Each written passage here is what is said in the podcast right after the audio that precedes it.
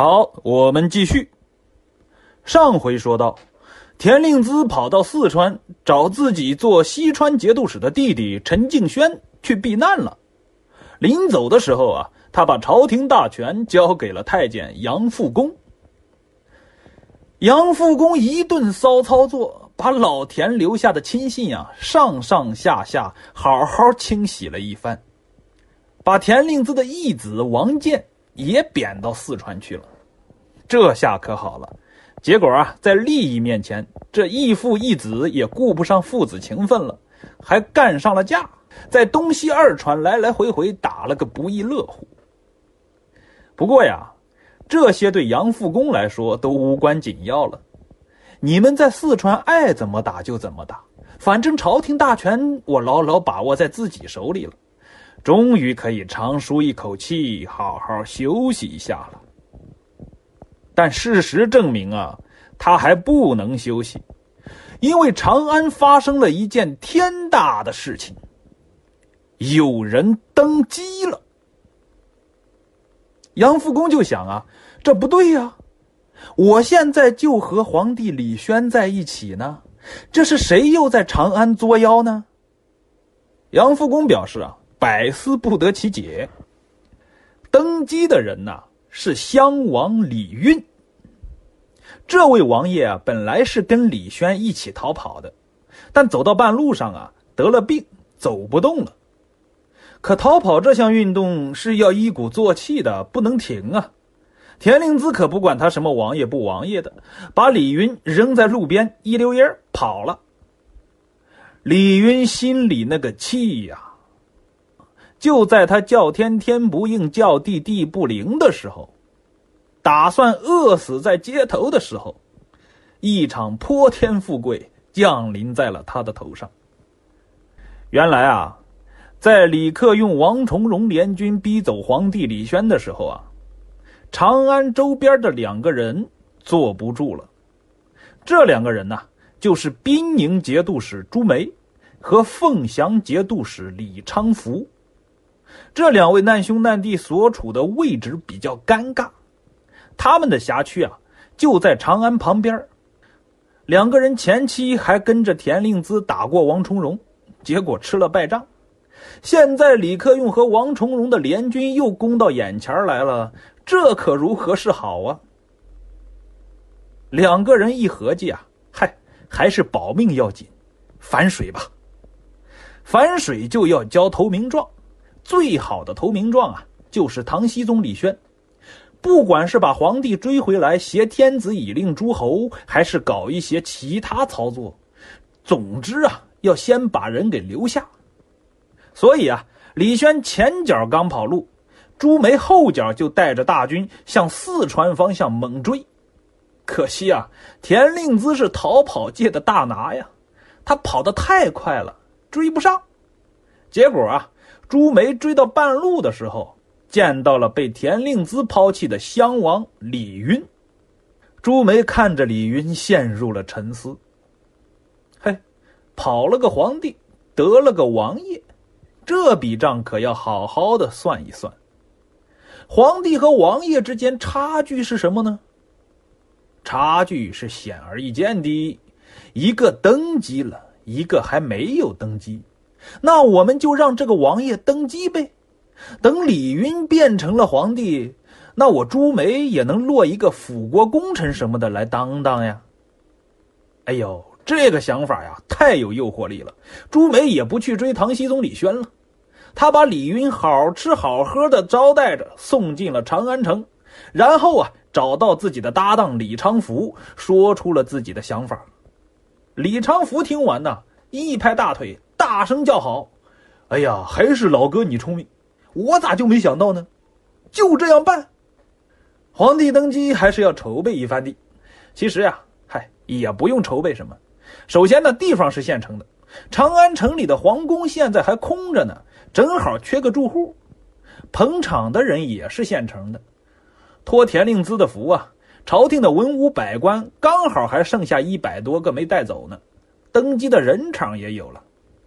皇帝登基还需要有军兵护驾，而朱梅和李昌福好歹都是一方节度使啊，手上什么都缺，就是不缺大兵。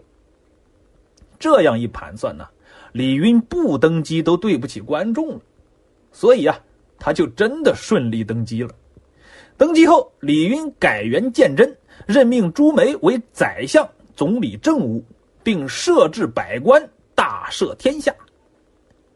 朱梅啊，第一时间把新皇帝登基的消息告诉李克用和王重荣，想要赢得两人的支持，同时啊，也是给他们一个暗示：哎哎，这边新皇帝有了啊，长安已经站住了，哎，老哥，你们两个就不要再往前进兵了啊。而李克用和王重荣两个人接到消息后啊，先是一愣：“哎呦喂，厉害呀！朱梅还真敢玩。”然后啊，就笑了。嘿嘿，这下好了，我们又能做回忠臣了。其实啊，现在李克用和王重荣两个人处境啊，同样也十分尴尬。李克用这次出兵是为了出气，王重荣出兵啊是为了保护地盘。两个人打仗的时候啊，都没有想好怎么善后。按照李克用的脾气啊，到了长安后，他会拉着皇帝李轩让他评评理。然后啊，请一道圣旨，光明正大的去打朱温。王重荣可能会考虑的更深一层，他也许会挟天子以令诸侯啥的。但两个人呢都没有想到李轩会逃跑，逼天子出奔，那可是天大的事情啊！这种事儿，安禄山做过，黄巢也做过，但他们是在造反呢，而且最后都被群雄一哄而上给打残了。那现在等着两个人的结局会是什么呢？想想都不寒而栗呀！李克用和王重荣傻眼了，在李轩逃出长安的那一刻，他们已经被打上了叛逆的标签。现在的局面呢，对他们来说十分不利。这个僵局啊，在李云登基的那一刻迎来了转机，因为比李克用和王重荣更叛逆的人出现了。只要把这一波人打倒，王李二人就又可以继续做他们的忠臣了，而且啊，还是匡扶社稷、挽大厦之将倾的那种。此时啊，远在四川广元的杨复恭代表西宗皇帝李轩下达了讨伐令，号召全国各路军团捉拿伪皇帝李晕，迎接西宗皇帝回长安。李克用和王重荣接到诏令后，表示坚决按照西宗皇帝的意思办。结果呀，就在李克用、王重荣两个人磨刀霍霍的时候啊，长安城里面的朱梅呀，做宰相还做上瘾了。他兢兢业业，忙里忙外，梦想着开创一个盛世。同时啊，他也知道一国不容二主的道理。既然长安城有了新皇帝，那李轩这个皇帝啊，就必须要消失掉。因此啊，他派部将王行瑜带兵五万前去四川杀李轩。这时候啊，朱梅跟自己的合作伙伴李昌福闹掰了。这两个人呢，是既不能同患难，更不能共富贵。朱梅做了宰相之后啊，就不叫朱梅了。他一直沉迷政务，根本没时间打点自己和老搭档李昌福的关系。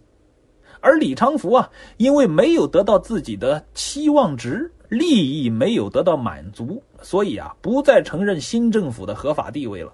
他转而拥戴李轩，还给李轩去了一封信，表忠心。结果啊，李轩小朋友来者不拒，本着扩大朋友圈、一致对外的想法，他敞开怀抱接纳了李昌福，并任命对方为检校司徒。然而啊，这些事情并没有引起朱梅的不安。他认为，只要手下的王行瑜杀了李轩，自己守着长安城里的新皇帝就不会有问题。那么，这个王行瑜能完成这么一项光荣而艰巨的任务吗？他呀，在出兵四川的路上遇到了自己的对手，这个对手就是中央神策军的护弼都将，名字叫宋文通。宋文通这个人呢，大家可能不熟悉，但是在接下来呀，他将换个名字，而这个新马甲穿上以后，大家一定会对他刮目相看。而现在啊，宋文通用实际行动证明，神策军不是一直吃干饭的，他们也会雄起，也会爆发。雄起爆发后的他们啊，打败了王行瑜。王行瑜感觉很郁闷，啊，也许很荣幸，毕竟不是每个人都能被神策军打败吧。这时候啊，他也许是洞悉了天下大势，也许是感觉到朱梅和李云这对组合不太靠谱。又也许是他不想再被神策军打败一次，所以啊，他选择了反戈一击。兄弟，我不往前打了，换个方向往后打。这件事情告诉我们一个道理：思路决定出路。换个角度来考虑问题啊，也许会是一片新天地。这边朱梅正在长安城里如勤劳的小蜜蜂一样忙着公务，他感觉现在的生活很充实。他喜欢这种提笔安天下的感觉，然后啊，他就听说王行瑜回来了。回来了？怎么这么快啊？这个时间他应该还没有赶到四川吧？朱梅带着这些疑问，想要找到王行瑜啊，问个究竟。结果王行瑜自己来了，他是带着兵、提着刀来的。这家伙一句话也没有说，就取走了朱梅的脑袋。由于杀贼有功，王行瑜随后被李轩任命为滨宁节度使，取代了朱梅的位置。看到没？换个方向，真的是一片新天地。结果，朱梅这个做宰相的人死了，那那个假皇帝李云在做啥呢？李云这个人还是很有自知之明的，他在皇帝宝座上坐的一直不太安心。那感觉就像是坐在一个火炉上被人烤啊！所以啊，在王行瑜带兵入城的那一刻，他察觉到了一丝危险，带着随从啊，偷偷溜出长安城逃跑了。但是啊，这个李云逃跑的方向不太对，他感觉王重荣年纪大了，老成持重，而且这个人一脸老实相，应该很靠谱。所以啊，他把自己逃跑的目的地选到了河中。王重荣的地盘，结果啊，到了河中之后，李云就再也没有回来。几天后，他的脑袋被王重荣送进了长安城。这件事告诉我们呢，面相老实的人也不能轻易相信呀。好了，现在篡位者都已经被扫除了，唐僖宗李轩又一次踏上了回长安的路。为了表彰先进，他把立功的宋文通封为武定节度使。啊！对方立即走马上任。现在事情发展到这里，应该告一段落了。毕竟篡位的人死了，拥立假皇帝的人朱梅也伏法了。下一个桥段应该是熹宗皇帝回长安打马球去了。但是啊，历史永远不按套路出牌，它总是能给我们带来无限的新奇感。于是乎，一个擅自给自己加戏的人出现了。而这个人呢，就是之前朱梅的搭档凤翔节度使李昌福。话说李轩回京的队伍啊，走到凤翔的时候，被李昌福拦下了。这个人呢，也许是想过一把挟天子以令诸侯的瘾，也许是因为前期和朱梅串通改立皇帝，心里发虚，想要在李轩面前呢补救补救。补救的方式。就是请客，李昌福对李轩说：“长安现在还没收拾好呢，皇帝陛下您就到凤翔城做做客呗。”李轩一听也不好拒绝呀，毕竟长途劳顿，在凤翔歇歇脚也是好的嘛。但是啊，进城后没多久，出问题了。这一天呢，李昌福带着自己的仪仗护卫啊，去李轩那里问安。队伍走到闹市区的时候，对面开过来一支队伍，他们是神策军将领杨守立带领的人马。杨守立带着这些人在闹市区干啥呢？也没干啥，就是逛街购物啊。当然呢，不会给钱啊，收购一些土特产。那接下来问题就出现了，街道太窄，只能容一支队伍通过，应该让谁先走呢？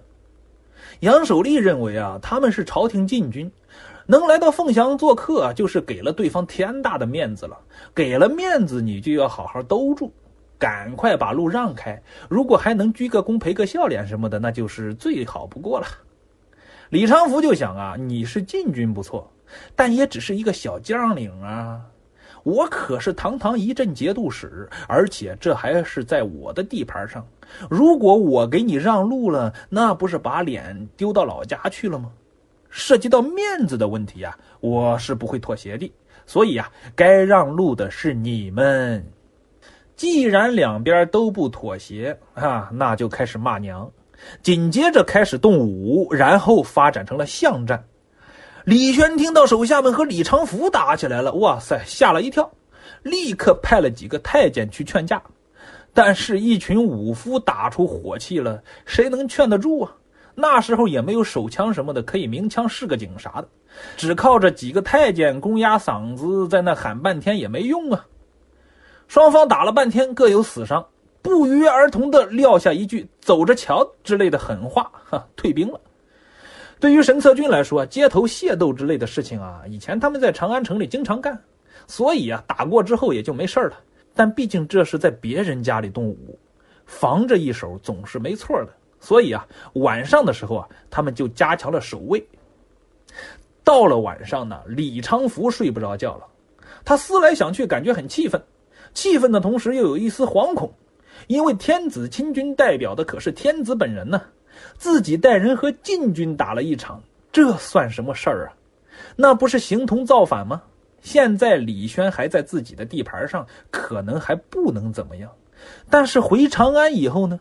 那时候皇帝陛下哪天感觉不爽了，翻起今天的旧账来，号召天下兵马一起来算总账，那该怎么办呢？李昌福是越想越不安呢。于是啊，他决定一不做二不休，晚上带人去摸神策军的大营。摸营工作开展的很不顺利。因为神策军是早有防备的呀，双方就相当于打了一场遭遇战。晚上的战斗与白天的街头斗殴相比，那要惨烈多了。双方刀枪剑戟十八般武器全都用上了，甚至一度用上了火攻。战斗一开始是在神策军大营门口打响的，打着打着，规模不断扩大，范围迅速波及到全城，最后啊，演变成了一场城池争夺战。事实证明，神策军最近是真的有点猛啊，竟然把李昌福这个东道主赶出了凤翔城。对方出城后啊，一路狂奔，跑到陇州去避难了。李轩大怒啊！好你个李昌福，竟然敢夜里进宫行在啊！行在就是皇帝出行在外居住的地点啊！你这是要弑君呐！李轩怒了，就要发威。他下旨啊，让刚刚上任的武定节度使宋文通带兵擒拿李昌福。这么好的表现机会，宋文通肯定不能放过呀！